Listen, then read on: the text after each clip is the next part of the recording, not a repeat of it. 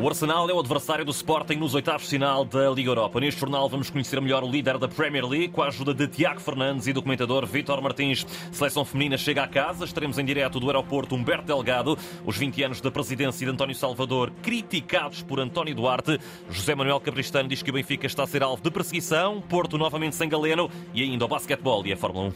Vai ser assim o Jornal de Desporto. A edição é de João Gomes Dias. Na teoria, não poderia ser pior para o Sporting. Os Leões ficaram a saber esta manhã que vão defrontar o Arsenal nos oitavos de final da Liga Europa. Os Gunners são, neste momento, os líderes do campeonato inglês e, a nível europeu, fizeram 15 de 18 pontos possíveis. Pelo que será preciso um Sporting superlativo para superar a formação londrina. Quem o diz, aqui na Antena 1, é Tiago Fernandes, o último treinador do Sporting a ter defrontado o Arsenal. O Arteta tem uma ideia de jogo com uma posse em zonas altas, com, com uma equipa sempre a jogar uh, com 40 metros nas costas e o Sporting tem que estar organizado em termos defensivos para que a equipa do Arsenal não consiga entrar nesses jogadores, porque quando a bola chega àqueles três jogadores é muito complicado. Eu penso que o Sporting, quando tiver bola, também tem que ser fiel aos seus princípios, obrigar o Arsenal a correr atrás da bola, não ter medo, uh, mas sem erros, porque um erro contra uma equipa dessas pode deitar tudo a perder e é isso que o Sporting tem que procurar evitar. Apesar do favoritismo claro na eliminatória para a equipa inglesa, Tiago Fernandes também diz, nesta entrevista ao jornalista Ricardo Pinheiro, que a equipa de Ruben Amorim pode surpreender o conjunto londrino? A pressão está do lado do Arsenal, como é óbvio, porque é uma equipa que é candidata a ganhar a Liga Europa, está em primeiro no, campeonato inglês e o, o Ruben Amorim uh, tem uma vantagem que trabalha há mais tempo com a equipa do Sporting e os jogadores conhecem muito melhor as ideias do treinador e isso é importante nestes jogos porque o detalhe define muitas das vezes uh, o resultado e o pormenor e eu penso que o Sporting, se apanhar um Arsenal não tão inspirado, não tão numa noite daquelas avassaladoras, com os jogadores de qualidade que tem, uh, ter personalidade, que é importante nestes jogos, e desfrutar do jogo e do momento. Tiago Fernandes, que pegou no Sporting de forma interina, jogou para campeonato, também para a Liga Europa, foi precisamente nessa competição, na qual os dois clubes se voltam a defrontar, que conseguiu arrancar um empate 0-0 em Londres na temporada 2018-2019, aí ainda na fase de grupos. Um resultado que Tiago Fernandes relembrou esta manhã aqui na Um jogo que era importante para, para o Sporting, eh, mais por eh, estar eh, há poucos dias à frente da equipa e, e a equipa também precisar de, de algum moral e algum ânimo. Era importante fazermos uma boa partida num, num estádio mítico como é o do Arsenal jogadores do Sporting também na altura conseguiram perceber onde o Arsenal era, era forte tinha claramente jogadores com muita qualidade e nós uh, conseguimos preparar uma estratégia para que anulássemos a, a, os pontos fortes do Arsenal e quando tivéssemos bola também tentássemos ferir e, e, e colocar uh, em perigo a baliza, a baliza adversária. Tiago Fernandes, em entrevista ao jornalista Ricardo Pinheiro, aqui escutámos o último treinador do Sporting a defrontar o Arsenal. Ora, a Antena 1 também escutou esta manhã o comentador Vítor Martins. Não tem dúvidas, entre os possíveis adversários, não havia pior para o Sporting. O Arsenal, eh, tendo em conta a época que está a fazer, é obviamente candidato à vitória eh, desta Liga Europa e, portanto, não poderia, de facto, o, o sorteio ter sido eh, pior para o Sporting. Mas, eh, como sabemos, as possibilidades são efetivas para os dois. Há dois jogos a disputar. Portanto, o primeiro a 9 de março em Alvalade e depois no dia 16 do mesmo mês em Londres, uh, obviamente que o Sporting uh, poderá ter a ilusão de passar, mas é extremamente difícil. Vitória Martins, escutado pelo jornalista Eduardo Gonçalves, que também destaca o facto da equipa londrina, apesar de estar na luta pelo título, que lhe foge desde 2004, querer, claro, também prioridade para uma Liga Europa que quer naturalmente conquistar. Claro que a prioridade dos arsenalistas é conquistar a, a Liga Inglesa Contudo, parece-me óbvio que não irá descartar a possibilidade também de vencer a Liga Europa, porque é sempre um, um troféu internacional e que o Arsenal eh, quer ter no seu museu.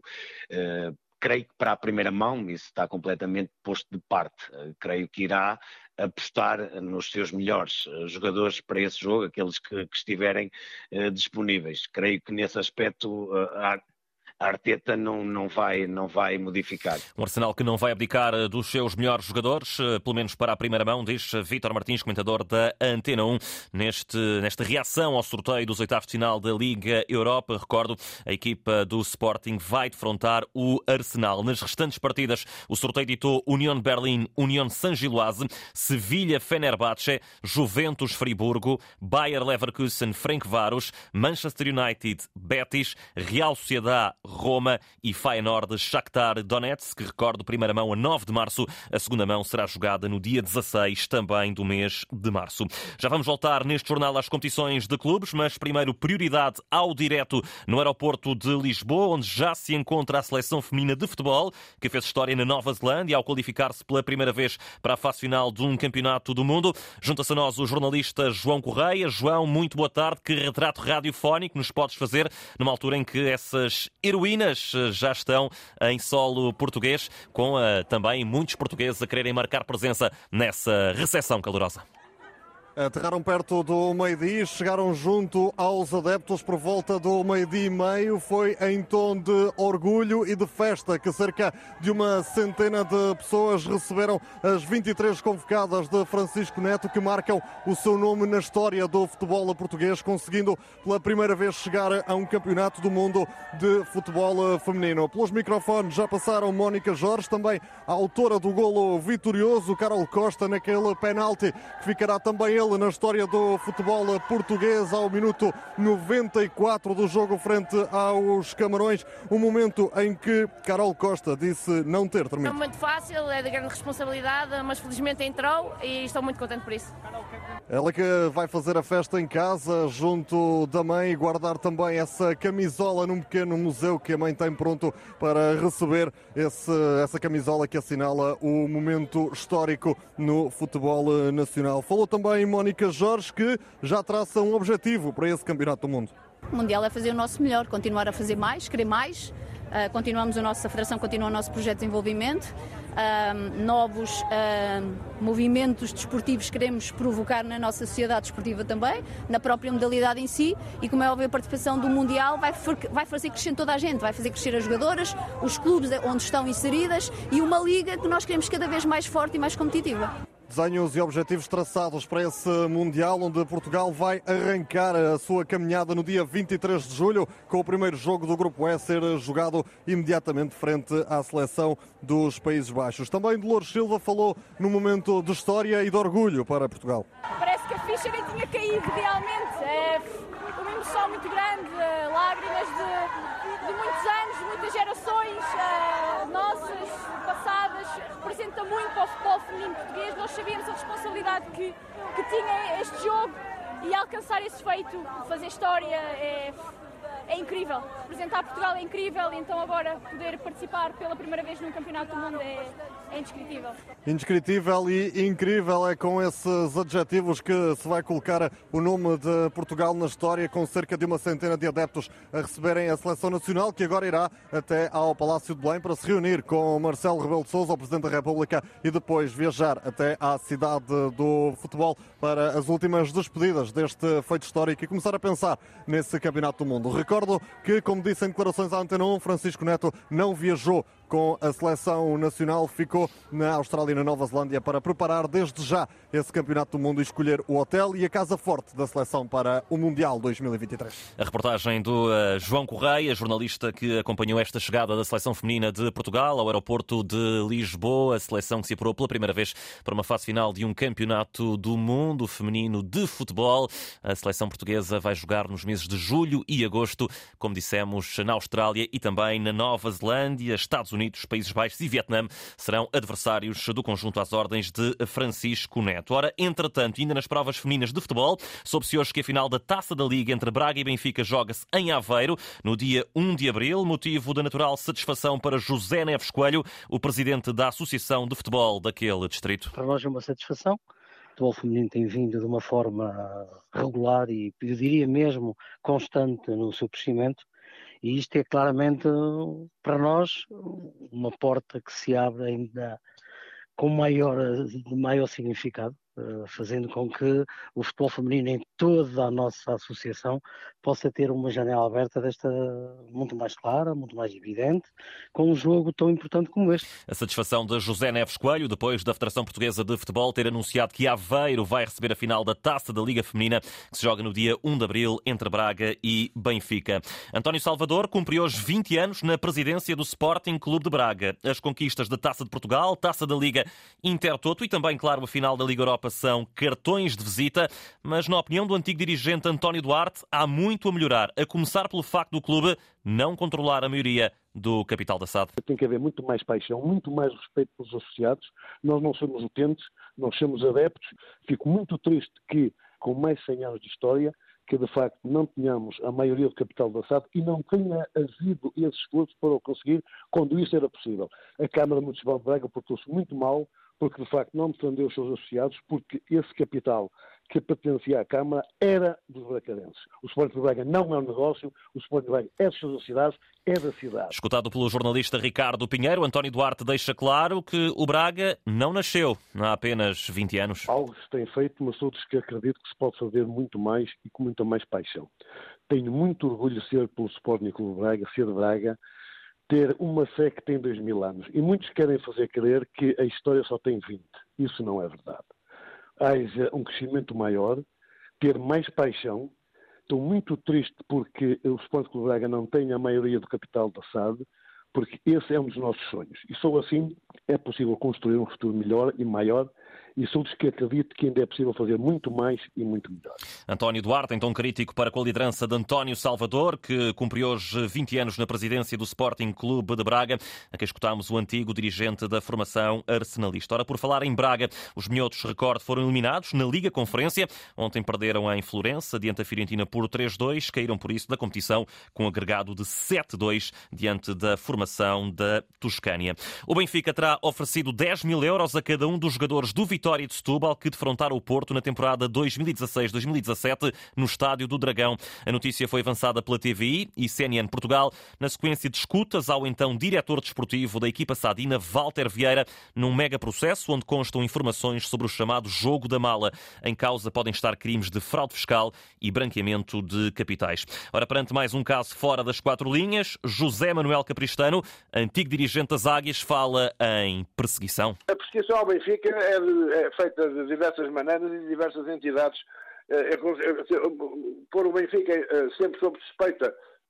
andamos a, há anos, há anos que andamos a dizer, uns dizem que sim, outros dizem que não.